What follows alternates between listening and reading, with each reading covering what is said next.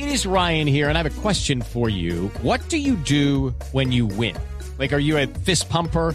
A woohooer, a hand clapper, a high fiver. I kind of like the high five, but if you want to hone in on those winning moves, check out Chumba Casino. At ChumbaCasino.com, choose from hundreds of social casino style games for your chance to redeem serious cash prizes. There are new game releases weekly, plus free daily bonuses. So don't wait. Start having the most fun ever at ChumbaCasino.com. No purchase necessary. BGW. Void were prohibited by law. See terms and conditions. 18 plus.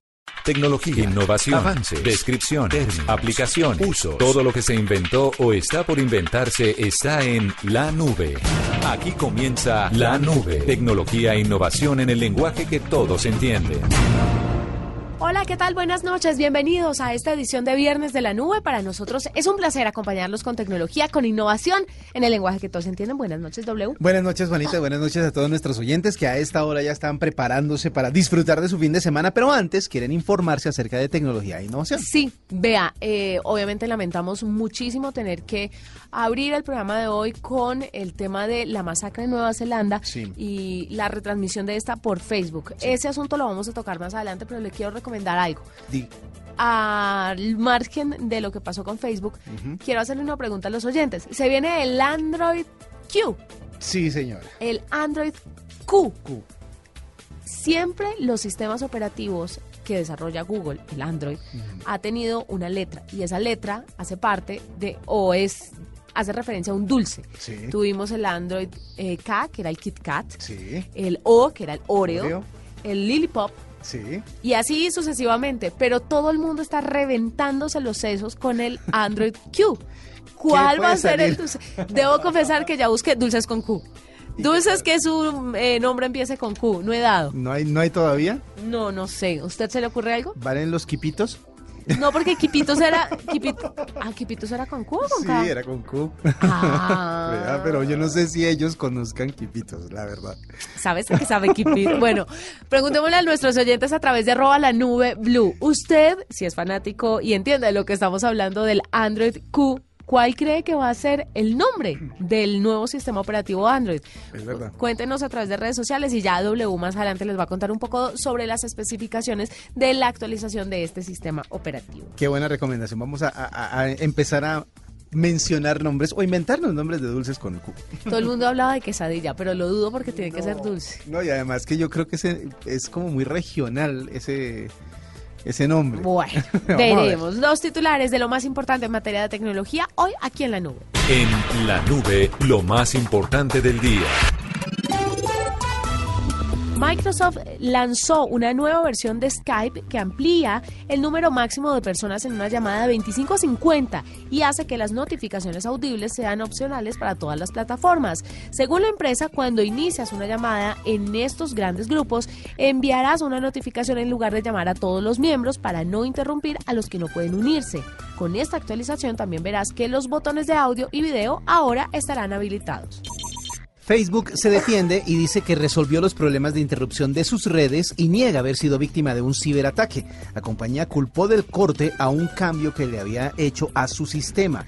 El portavoz de la compañía le dijo a una importante cadena televisiva de noticias norteamericana que a pesar de algunos rumores en línea, el problema no fue causado por un hackeo o un ataque y agregó que la compañía estaba enfocada en resolver el problema y poder compartir detalles sobre su causa los nuevos usuarios de Dropbox solo podrán conectar tres dispositivos a la vez para acceder a sus archivos en la nube.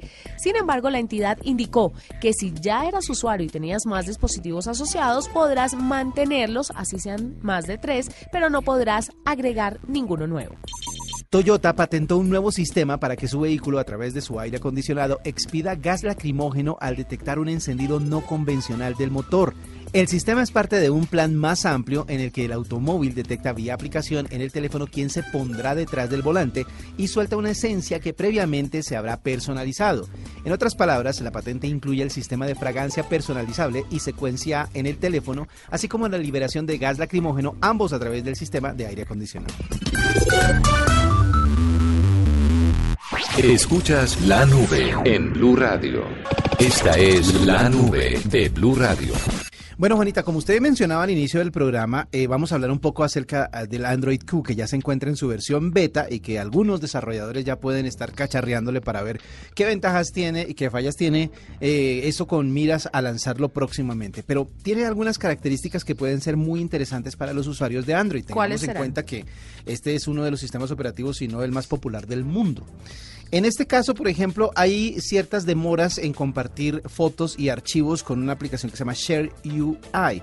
Esta aplicación en, este, en esta nueva versión del sistema operativo dicen que va a venir mm, optimizada para que se demore menos, pero además va a, va a tener algo que se llama los sharing shortcuts. Es decir, si usted eh, decide cuáles aplicaciones usa más frecuentemente para compartir algo, esas van a ser las primeras que le van a aparecer. Entonces, si usted dice, ah, es que yo siempre comparto en, en, eh, WhatsApp, siempre comparto en Facebook, entonces esas aplicaciones usted las organiza y dice, quiero que únicamente me aparezcan estas para que me salgan rapidito y yo pueda compartir mis fotos y videos con las personas que yo quiero. Pero esta yo creo que me parece una de las más interesantes. Eh, no va a tener usted el problema de la ubicación en todas sus aplicaciones en tiempo real. Si usted activa en su Android la ubicación en tiempo real, la ubicación de su dispositivo, para todas las eh, eh, aplicaciones que la utilizan, tipo mapas, tipo eh, Chrome, etcétera, etcétera, pues siempre va a estar detrás corriendo la ubicación suya para esas aplicaciones. Eso facilita el hecho de que usted abra mapas, por ejemplo, e inmediatamente la ubique. Pero en este caso usted va a tener la, la oportunidad de dar permisos de localización a las aplicaciones en determinados momentos. Por ejemplo, ahora solamente hay dos opciones, o todo el tiempo o nunca. Ah. Pero ahora se va a incluir una diciéndole solo cuando la aplicación se encuentre en uso. Así usted, si usted no usa Maps, pues no va a estar todo el tiempo hablando o no, no, no va a estar todo el tiempo corriendo la ubicación en tiempo real dentro de la aplicación, sino únicamente cuando la utilice, cuando vaya a abrirla. Ese es uno uno de los cambios grandes que se hace para que la actividad, eh, de, para que la privacidad mejor del nuevo Android sea un poco más efectiva. Pueden utilizar en este nuevo sistema operativo la profundidad del modo retrato en distintas aplicaciones, sobre todo aplicaciones de terceros. Uy, esto a la gente le va a matar. Exactamente, así que si usted de, pronto tiene otras aplicaciones para fotografía y quiere utilizar esta aplicación, esta función mejor de la profundidad de modo retrato, puede también utilizarla gracias a la liberación que hace Android de esta eh, en esta plataforma o en esta nueva versión. También aumenta la, la calidad de transmisión de videos de alta calidad con el eh, para nuevos sistemas de video y esas pues obviamente son las características que más se van a usar a la hora de que este sistema operativo llegue a los teléfonos y a los terminales de todo el que usa Android. W, que es un sistema operativo. El sistema operativo es, eh, digamos, el fondo sobre el cual corren todas las aplicaciones de su teléfono. Todas, incluyendo la funcionalidad de eh, navegar en Internet, de consultar su O sea, correo. básicamente un teléfono no funciona bien sin un No. sistema operativo. Es como su computador. Usted tiene un PC y ese PC tiene un sistema operativo hecho y diseñado específicamente para que sobre él corra todos los programas que usted tiene instalados. Hay dos ambientes mundiales, que es el ambiente PC, que es el de Windows, y el ambiente del el Mac OS, que es el que tienen los computadores De Apple. Mm, Entonces, sobre ese sistema operativo corren los programas. En eh, la versión móvil se llama eh, iOS y se llama Android. Android. Para que lo tengan claro. Es más o menos lo que usted tiene en el celular. Exactamente. Sobre lo que corren las aplicaciones. Por lo cual funciona como funciona, en pocas palabras. Es momento de tener tu iPhone. Lleva en Mac Center tu iPhone XR y iPhone XS con un bono de 250 mil pesos. Visítanos en nuestras tiendas Mac Center a nivel nacional y en nuestra tienda online. Escuchas la nube en Blue Radio. Pues W, le quiero presentar a Amelia Rey. Es una invitada muy especial, ella es directora de salud colectiva de la Secretaría de Salud de Bogotá. ¿Por qué Amelia está con nosotros? Por una plataforma que se llama piénsalo.co. Sí. Esta nueva plataforma de orientación e información está hecha y diseñada para la prevención del consumo de sustancias psicoactivas, un tema importantísimo que obviamente se une a la tecnología y por eso Amelia está con nosotros. Bienvenida a la nube. Muy buenas noches, Juanita y Wilson. Muchas gracias por tenerme. Bueno, Amelia, piénsalo.co. Esta plataforma, ¿qué van a encontrar ahí las personas y para qué tipo de personas está enfocada la plataforma? Bueno, entonces eh, la plataforma la lanzamos efectivamente ayer, eh, la lanzamos en conjunto con seis secretarías más del distrito y lo que buscamos es dar información de muy alta calidad eh, dirigida sobre todo a jóvenes y a sus cuidadores, llámese papá, mamá, orientador del colegio, entrenador de un equipo, hermano mayor, acerca de la prevención del consumo de sustancias psicoactivas. ¿Qué tanto alcance han tenido con las anteriores eh, plataformas que han servido para otros casos y qué tanto alcance piensan tener con esta en términos de, de poder llegarle justamente a la gente que tiene esta problemática? No, esa es pues, una excelente pregunta. Realmente Piénsalo nace porque pudimos validar a través de sexperto.co la noción de que una plataforma digital podía ser una herramienta útil para llegarle a los jóvenes con información de muy alta calidad sobre temas que a veces son difíciles de manejar al ser tabú. Entonces, Experto nació hace un poco más de dos años. Eh, tenemos ya más de un millón de visitas y lo que busca ese experto es, al igual que piensa, lo es informar eh, con la mejor calidad, sin tapujos, sin moralismos, acerca en este caso de salud sexual y reproductiva para ayudarle a los jóvenes ojalá a tomar mejores decisiones eh, y prevenir embarazos eh, no deseados a una temprana edad. Amelia, ¿ustedes tienen cifras de la incidencia de la página en los usuarios? ¿Qué tanto les ha servido? ¿Cuánta gente joven entra? ¿Cuánta gente entra acompañada por sus padres o un mayor responsable de ellos? ¿Me, me dices de ese experto? De ese experto y de piénsalo. Sí, bueno, ese experto, como les mencionaba, tiene un poco más de un millón de visitas ya. El 87% de las visitas las realizan personas menores de 24 años y eso pues para nosotros es muy importante porque estamos en el programa de prevención de paternidad y maternidad temprana.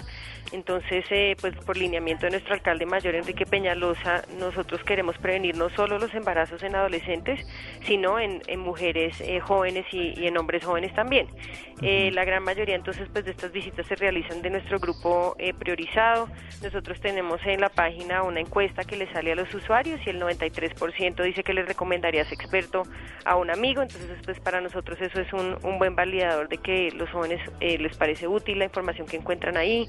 Eh, la gran mayoría pues no la gran mayoría, pero el 60% de las personas que ingresan son mujeres. Hemos recibido visitas de más de 117 países eh, y efectivamente, pues como ustedes los mencionan, también hay visitas de personas que superan pues los 24 años y, y pensamos que estos pueden ser adultos eh, preocupados por algún joven en su vida, llámese papá o mamá, un coordinador o, o, pues los distintos adultos que estamos interesados por el bienestar de los jóvenes en, en nuestras vidas. Bueno, pero eh, pongámoslo en términos prácticos para la gente que en este momento, por ejemplo, nos oye en el carro y va manejando y no puede meterse en este momento a la plataforma a, a revisarla. Yo entro a piénsalo.co, por ejemplo, y ¿qué me, voy, ¿qué me voy a encontrar? ¿Cómo puedo entrar o, o cómo puedo contar mi caso o qué puedo eh, consultar en el momento en el que ya estoy frente a la plataforma? Bueno, entonces lo primero que vas a encontrar cuando ingreses a piénsalo.co es un buscador parecido al que tiene Google, o sea, una barra donde puedes escribir texto y ahí puedes escribir el nombre de cualquier sustancia o su sinónimo. Entonces, por ejemplo, puedes escribir coca, cocaína, bazuco, perico, por mencionar, digamos, un ejemplo. Uh -huh. La plataforma ahí te da toda una sección eh, dedicada a este, esta sustancia, en este caso sería la cocaína, frente a los efectos que esto tiene en el cerebro, en el cuerpo, eh, los impactos que tiene a largo plazo, da algunas estrategias de cómo decir no, eh, sobre todo dirigida a jóvenes, pues en el caso que se encuentren en una situación donde alguien les está ofertando este tipo de sustancias, y tiene todos los mitos y realidades acerca de, de esa sustancia. -huh. Entonces es, digamos, como la primera parte. Y la segunda parte es un chat eh, que está disponible 7 y media de la mañana a 10 y media de la noche, atendido por profesionales eh, en, en prevención de sustancias eh, y ahí puedes ya eh, recibir información mucho más personalizada al caso puntual. Entonces pueda que la persona que esté ingresando sea una persona que nunca ha consumido, pero que le están ofertando este tipo de sustancias y quiere eh, saber mejor cómo, cómo prevenirlo. Puede que sea un cuidador que quiere saber cómo ayudar a alguien eh, joven en su vida que tal vez ya está consumiendo. Eh, y esta pues es totalmente confidencial, está este chat. Eh, y además del chat tenemos líneas telefónicas que también si quieres pues ya un, un, acompañamiento aún más personalizado pueden llamar y por supuesto la línea 123 en caso de una emergencia eh, de vida o muerte por el consumo de sustancias. Claro, Amelia, ¿piensan hacer una aplicación? Para los dispositivos móviles las plataformas son magníficas, pero usted sabe que hoy las aplicaciones también están mandando la parada. Sí, pues por ahora, eh, de, de, alguna manera lo que hemos hecho es validar el modelo digital a través de páginas de Internet, pero sí. por supuesto que, que, hemos contemplado el desarrollo de plataformas eh, ya en, en mecanismo de, de, aplicación móvil en un futuro, porque sí, pues definitivamente tenemos ya ciertas aplicaciones todos en nuestro día a día que nos parecen indispensables, ideal que ese experto y piénsalo pudieran ser parte pues de ese elenco. Maravilloso, Amelia, gracias por estar con nosotros el día que tenga la aplicación, esperamos tenerla nuevamente para que nos cuente sobre el lanzamiento de ella y otras nuevas herramientas y datos importantes sobre piénsalo.co y también sexperto.co. Dos plataformas importantes para las personas en general. No pensemos solamente en adolescentes, obviamente es- son el foco, el grupo objetivo, pero esto le puede caer bien a todo el mundo. No, y además estaba, estaba yo aún navegando, estaba viendo como la, la plataforma, la interfaz que la gente se encuentra cuando entra a ellas y de verdad que se nota que han trabajado de cerca con muchísima gente que tiene que ver con el tema, así que usted se va a sentir seguro de poder usarla y seguro de que los consejos y de que las cosas que le van Son a decir ahí, profesionales. exactamente, son profesionales, así que muy muy buena iniciativa. Arroba la nube blue. Arroba blue radio com. Síguenos en Twitter y conéctate con la información de la nube. Pues W, indiscutiblemente hoy tenemos que hablar de la masacre en Nueva Zelanda y de cómo se asesinaron a 49 personas, un acto terrible, pero terrible también que muchas personas alrededor del mundo lo hayan presenciado. No, o no lo hayan, bueno, sí, que lo hayan presenciado porque uno ni siquiera debería darle de reproducir cuando se da cuenta del tema a ese video ni quedarse ahí, no generarle permanencia a ese video. Sí. Pero además las personas no deberían reproducir, eh, no, en primer lugar no deberían hacer esto y en segundo lugar tampoco compartirlo de esa manera. Para los que no saben, hasta ahora, Brenton Tarrant eh, es un hombre que en Nueva Zelanda eh, entró a una mezquita y asesinó a un poco más de 40, 49 personas. Tenía una cámara en la cabeza, estaba transmitiendo en vivo a través de Facebook y de Twitter también. Eh, hay normas comunitarias en las redes sociales y en esas dos redes también ellos tienen la autoridad con esas normas comu- comunitarias de bloquear y de darle baja a una cuenta eh, si se infringen las normas y está prohibido hacer apología a la violencia o incitar a ella. Es una de las principales reglas de estas redes sociales. Pero resulta que también hay otro lado de la moneda y es la neutralidad de la red que protege un poco la libertad de cada uno de los usuarios. Sí. En ese orden de ideas, eh, las personas están preguntando cómo llegaron a reproducirse 17 minutos de masacre. Cómo Facebook no hizo antes y la indignación está en torno a lo que hizo el hombre, pero creo que la indignación está creciendo un poco más en torno a Facebook. Sí, e- el tema, el tema es que el hombre aprovechó, pues, la parte, digámoslo así, el- el- la declaración política de lo que estaba haciendo fue compartirlo justamente en vivo a través de la red social que lo permite. Eh, empecemos por ese, por ese lado. Hay- las redes sociales permiten transmitir en vivo. Esa es la- una, una característica que No estamos hablando aprovecha- de atentados No, o no. no, No, lo que quiera, Lo, que, sea, usted quiera. hay streaming, que es transmitir en vivo. Exacto, es una realidad. Entonces todas las redes eh, eh, ofrecen ese servicio como parte de sus características y obviamente no lo hacen con eh, ninguna mala intención. La mala intención es del usuario, partamos de esa base. Siguiendo con la base, sí han trabajado muchísimo en los algoritmos y en toda la protección que tienen para poder evitar contenido que pueda ser perturbador para la gente a través de estas redes. Pero esos algoritmos están obvio en desarrollo como toda la tecnología. Han avanzado muchísimo desde los días en que se inventaron el streaming hasta hoy. Han avanzado muchísimo, pero todavía se escapan ciertas cosas, ciertos detalles. Y esta mañana yo me acuerdo que obviamente la noticia ha transcurrido durante todo el día. Y esta mañana usted mencionaba algo muy importante en Mañanas Blue acerca de eh, la similitud que tienen las imágenes con otras imágenes que también se comparten vía streaming y que tienen que ver, por ejemplo, con videojuegos. Entonces es muy, es muy posible eh, que los algoritmos no alcancen a detectar a tiempo. En esos 17 minutos no alcanzaron a detectar de que se trataba de algo que estaba pasando en ese momento y que estaba no era un juego. Si usted se da cuenta, uno de los um, eh, youtubers más populares del mundo es justamente alguien que analiza videojuegos y que comparte videojuegos en línea. Cuando está estudiando un videojuego, él se pone y empieza su streaming y empieza a mostrarles cuáles son las características del juego.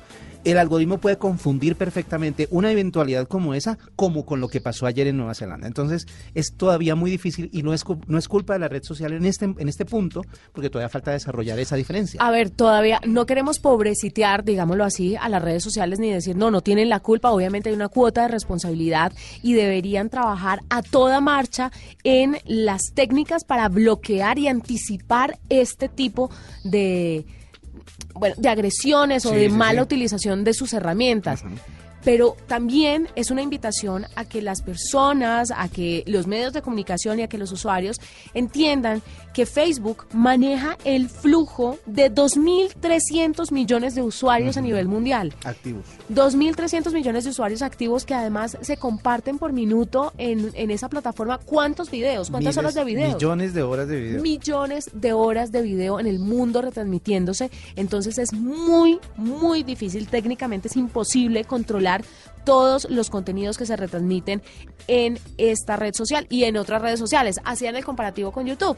El tema con YouTube es que cuando usted ya sube un video, Sí. pues lo que sube ya está grabado y en ese proceso de subida del video sí puede entrar a hacer un control un poco más extenso, pero una transmisión en vivo es en tiempo real, o sea, Sí, es lo que está pasando en este momento y de ahí a que se tomen las acciones pasan 17 minutos. Y ahora hay otro otro ítem que también es responsabilidad de los usuarios. Ustedes saben que muchas veces las recomendaciones están basadas en la cantidad de veces que una persona cliquea un video que ya está alojado, por ejemplo, en YouTube.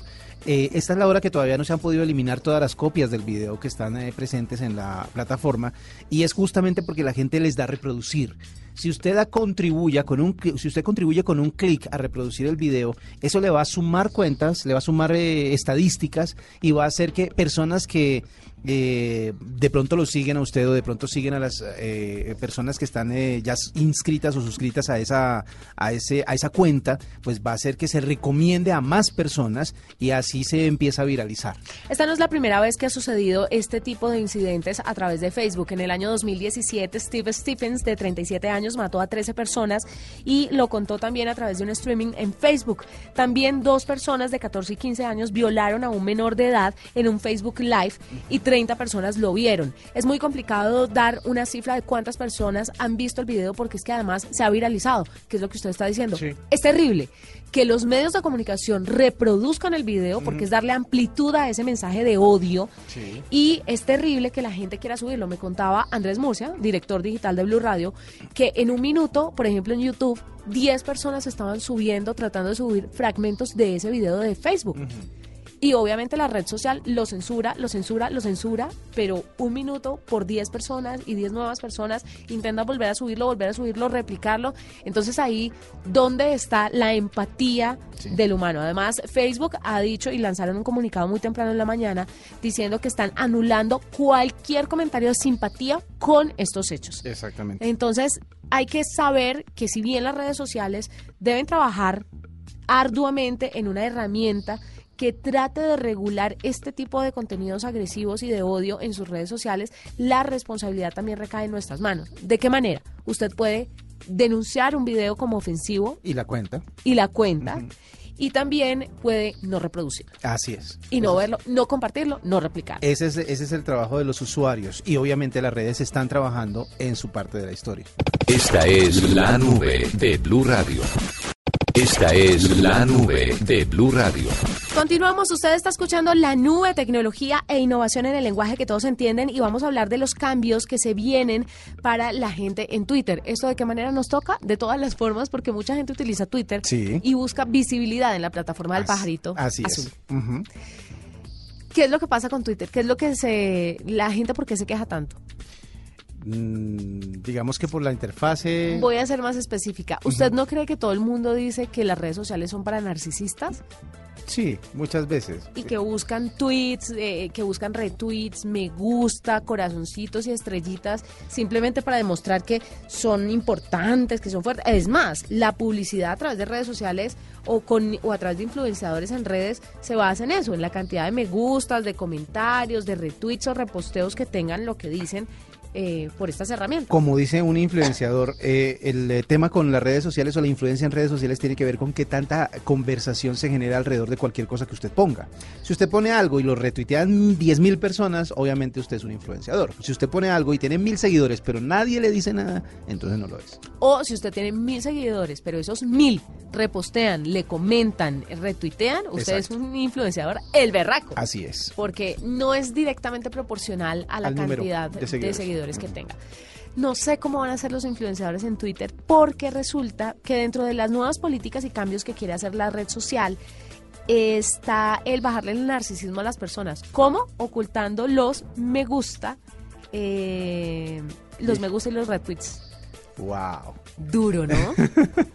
Ese está difícil porque mucha gente de verdad, de verdad se siente bien o mal dependiendo de cómo le va con la cantidad de retweets o con la cantidad de comentarios. Usted hablando de la gente buena, de la gente que quiere de una u otra forma darse ese bañito de Sí, popularidad. y exacto. decir, "Ah, yo soy más, allá importante". del, más allá del negocio, la gente que quiere sentirse aprobada, ¿sí? busca que, o más bien encuentra parte de esa aprobación en la cantidad de retweets o en la cantidad de me gusta que le dan a cualquier post. Pero ¿cómo le parecería esto aplicado, por ejemplo, a los trolls?